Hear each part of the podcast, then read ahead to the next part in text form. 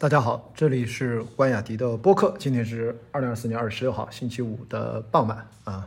我在上海已经休息了一天。今天想跟大家聊一个刚刚发生、目前还在持续发酵，且不知会发酵到哪一步的一个不大不小的事情吧。嗯，就是我这个题目我其实都想好了，我就说薛之谦，你可能并不违法，但你依然需要一个道歉。就是薛之谦他在看《飞驰人生二》，他其实写了一篇，当然推广这个电影的一个博文，发自内心的很喜欢这个电影。然后他中间配了几张他拿手机在现场对着屏幕拍的照片，被很多网友，包括电影行业的从业者，然后其实批评他，说你这样做不合适。然后呢，薛之谦这是昨天的事儿，今天他又发了一个，应该是回应这件事情。阴阳怪气的写了个打油诗，还说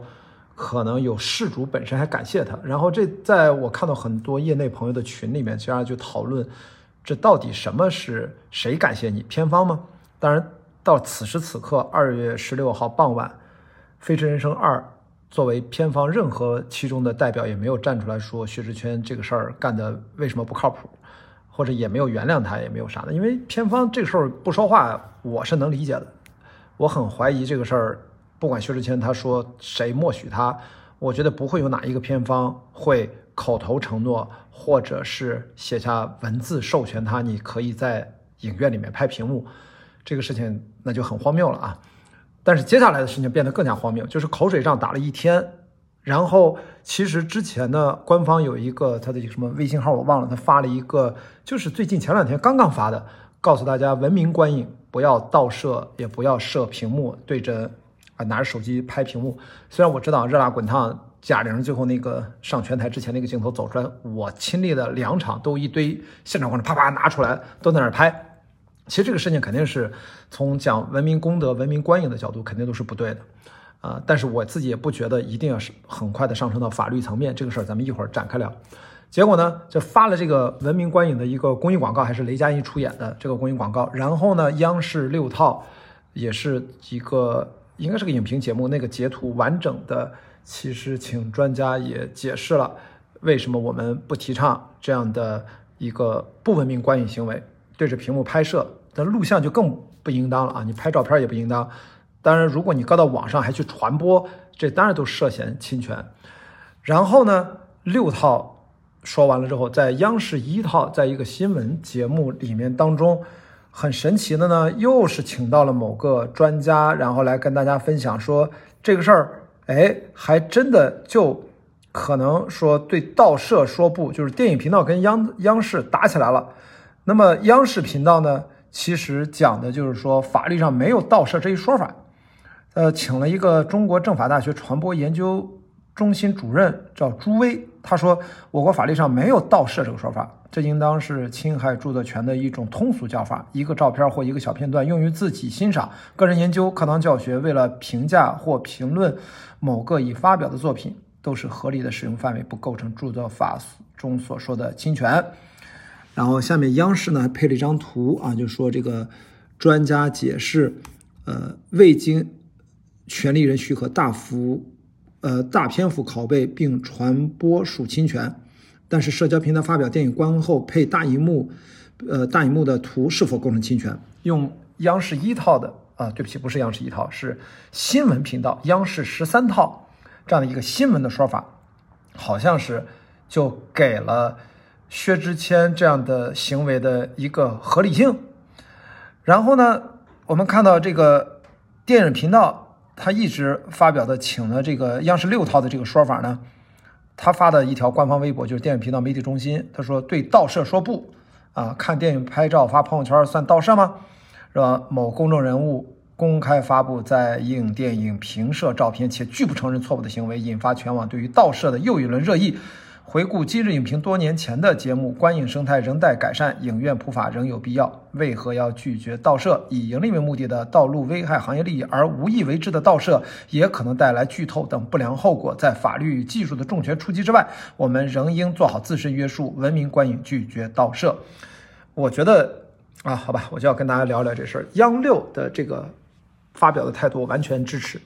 至于新闻频道的这个说法，我认为它是在模糊重点，当然也有可能引起了大家口水战进一步升级的一个抓手。果不了然，就是在现在所有的这评论区，薛之谦的粉丝就开始呼吁各种大 V 要给薛之谦道歉，好像央视新闻频道的这一条新闻评论请了一个政法大学一个专家进行的这个解读，为“盗摄”这个词儿进行批驳，认为在荧幕里面拍荧幕属于合理使用啊，好像得到了某种薛之谦行为的合法性。我自己在这里啊要。非常明确我的态度，就是这个标题。我刚才说了，薛之谦这种行为啊，薛之谦和很多很多网友对着正在公映的电影作为观众的角度去拍摄屏幕的这种行为，你可能并不涉嫌违法，你可能也的确不犯法，但是这是一种不文明的行为，应当公众予以谴谴责。如果你从事了这种行为，应当怀有歉意。作为公众人物。甚至应该去向这种不文明的行为进行道歉。所以，我认为这个事情应该分成两个阶段。一个呢，它就是在目前国内，我说中国大陆地区啊，这样的行为可能没有明确的法律条款认为你是违法。注意，为什么说中国大陆呢？因为你这样的行为在香港就是违法。中国香港是中国的一部分，但是法律一国两制的情况下，在香港。大家如果去香港看过电影，前面都明确的告诉你，任何的拍照录像都是违法行为，会直接罚款啊，甚至直接拘留啊，我不知道刑事拘留等等的，咱这就具体不懂了。我在香港都没干过这种事儿，也不知道谁干过被处罚过，不清楚啊。但是在香港，这是的确是违法的。在目前中国大陆，虽然这种行为不涉及到违法，但是它就是一种不文明的行为。我觉得它跟。走在马路上随地吐痰，横穿红绿灯一样，但是注意啊，在上海横穿红绿灯是直接可以罚款的啊。在中国不同的城市，关于这个闯红灯，如果你闯了红灯，我说行人闯红灯啊，呃，到底怎么处罚？每个城市其实还真的不太一样，它属于不呃不文明行为。那我们到时候要看不同城市不同的规定啊，这个交警有自己的处罚权。那么说回来，我们这个。公共的场合，在影院里面啊，这公共的一个消费场合里面，你拿出手机，明晃晃的晃到了别人，打扰了观影秩序，在拍摄屏幕，从于情于理说不过去，这是一个不文明的观影行为，毫无疑问，它可能不涉及违法，但是作为公众人物，还把这个事儿特别的，就是说不以为耻，反以为好像我没啥事儿，那么其实误导了很多人。好像这个文明不文明的行为，好像是可以被忍受，其实在我看来是不能被接受和忍受的，我们就应该站出来谴责。但有的时候，我们也都知道，中国有另外一个词儿叫“法不责众”。当然，这个不涉及到违法，但是我的的确确看到了，我说了，在最近几部热门电影，大家到关键段落都会拿出手机，情不自禁的去拍，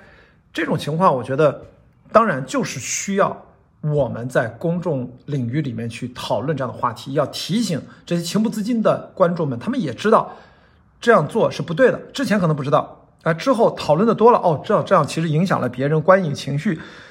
注意，这种跟我们泰勒·斯威夫特那个演唱会电影，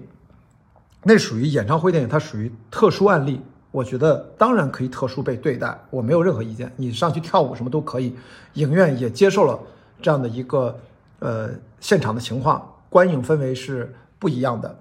那包括为什么有些儿童的厅，它还有滑梯啊，还有那种泡泡球、塑料球的那种池子呀，就是在这样的厅里面是允许孩子跑来跑去的。这些都是影院默许的一些特殊案例情况。我们今天讲的是一种泛泛的文明观影的情况下，不是这种特殊的演唱会电影的情况下。那我觉得，对于任何的这种拿出手机来公开打电话。声音过大的交头接耳，吃带味道特别强烈的食物，然后包括 拍摄照片，拿出手机拍摄，呃，直接拍摄片段，都是不文明行为，就是予以谴责。不能因为很多人都这么做就给了他正当性。为什么？我要解释一下，因为这里面有一个道德滑坡的陷阱。当 A 不文明的事情，我们都纵容它，本来应该谴责，不能因为人。多做这件事情，我们就容忍他，那么很快他可能会诱发进一步更加恶劣的行为。B 比如说可能那你拍个照片没事儿，那我就拍视频呗，拍视频几秒钟没事儿，那我就拍一两分钟，一两分钟没事儿，我是不是就越拍越多？这个东西是一个愈演愈烈的这样的一个情况，所以我个人是希望借着薛之谦这件事情，我们大家应该建立一个一个往好良好的文明观影的秩序方向上去讨论，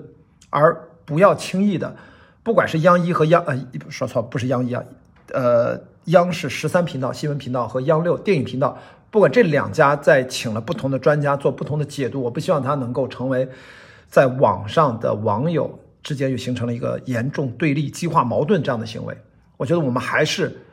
啊，公共道德的归公共道德，法律的问题归法律。在这件事情上，我认为薛之谦他就是一个不文明的行为，违反的是公共道德。他应该在这方面自我更多的觉醒和觉察，该道歉道歉。但是他现在甚至有点煽风点火的这种行为，激化矛盾行为，让大家会觉得这件事情越走越偏。在我看来，这样的行为是进一步的不讲道德，更不讲公共道德。所以我这个标题就是说，薛之谦，你或许。不违法，我说的是或许啊，但是你一定是违背了公共道德。不管你有多少粉丝支持你，我觉得这件事情它是相对而言黑白分明的，也不能因为最近因为热辣滚烫也好，大家对贾玲期待哇一出来那么瘦，我们都去拿出手机来拍照，一时情不自禁，而不能因为人多，在短时间内因为某一个电影人多，我们就赋予它所谓的呃道德性、合法性，这都是不应该的。好吧，这就是我今天，我们还再观察一下。如果这个事儿还是愈演愈烈，到明天我们再说，好吧？我们这是一个日更播客，我们可以每天关注一下这个问题到底走向呃会走向什么地方。那最后有一个小小的预告，我们在二十四号周六的下午两点钟会。播客观影会龙年第一场二刷系列，我们第一场会做热辣滚烫。我们我跟樊玉茹联合主持，邀请了特殊的嘉宾 Steve 和 C 总啊夫妇两个。C 总最近一直在打拳击，他有很多话看完这个电影想跟大家分享，欢迎大家报名啊！然后在微博上我的呃我们的微信群里面，欢迎大家呃抓紧报名。我们二十四号下午见。好，那今天的关雅迪的播客先聊到这里，我们明天再见。